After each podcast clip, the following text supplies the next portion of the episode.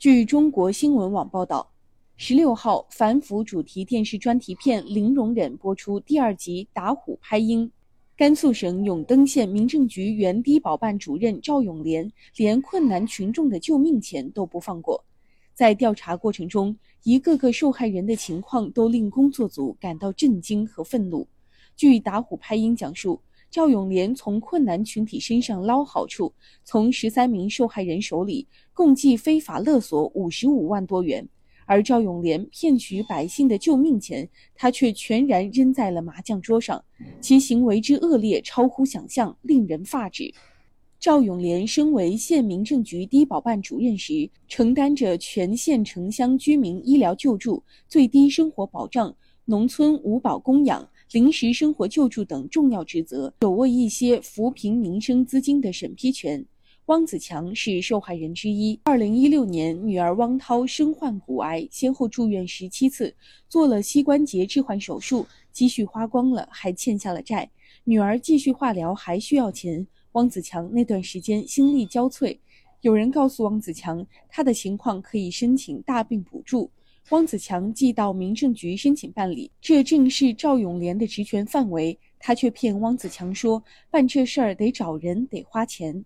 赵永莲对汪子强说：“可以给他想办法报下来七万多元，但需要先给他三万五千元去打点关系。”汪子强无奈之下，东拼西凑借过了钱，交给了赵永莲。救助款最终报下来了七万三千多元，赵永莲又向汪子强索要了一万元，算下来，最终汪子强只拿到了两万八千元，女儿一多半的救命钱就这么被赵永莲贪了。甘肃省永登县纪委监委工作人员在调查时了解到相关情况后，都表示理解不了。如果像这样的群体还继续伸黑手的话，我真的想不通。而魏玉朝和苏继平夫妇是另一户受害人。苏继平2018年头部摔伤，做了开颅手术，医院一度下达了病危通知书。村里帮助他们申报大病救助，报下来七万多元。这本是一笔雪中送炭的救命钱，不曾想申请是赵永莲经手审批的。他知道这家人刚领到了救助金，就主动打电话，声称还能帮他们申请廉租房。魏玉朝回忆道：“他打电话来说，你到民政局来，我给你申请一个廉租房。我说需要多少钱？他说需要六七万块钱。”申请廉租房其实并不在赵永莲的职权范围内，他利用困难家庭需要钱的心理，谎称能找到熟人帮他们办，诱使他们把刚拿到的救助金拿出来。在赵永莲不断欺骗诱导下，夫妻俩不仅把七万元的大病救助款全拿给了他，还找兄弟借了七万，总共给了他十四万多元。过了一段时间，廉租房毫无消息，赵玉朝才意识到可能受骗了。赵永莲骗取这些钱，全都扔在了麻将桌上。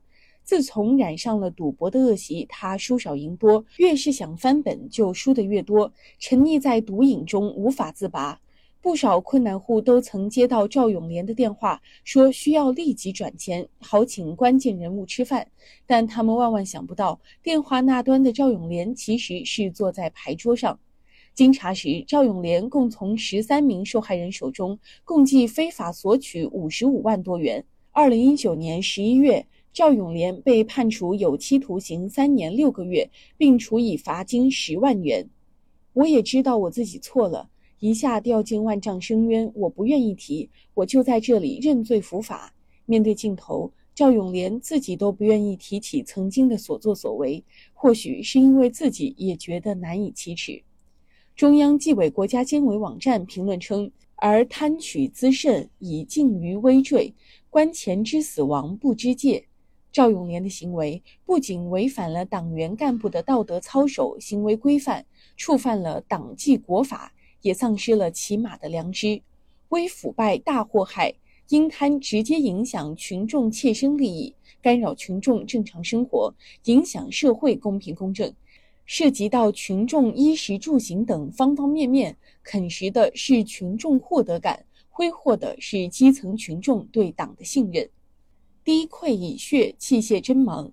对群众身边的腐败和作风问题，必须保持高度警觉，坚决查处和整治祸害百姓的阴贪蛀虫，为人民群众站好岗、放好哨，让党的好政策惠及人民群众，让人民群众的心热起来，确保党的执政基础坚如磐石。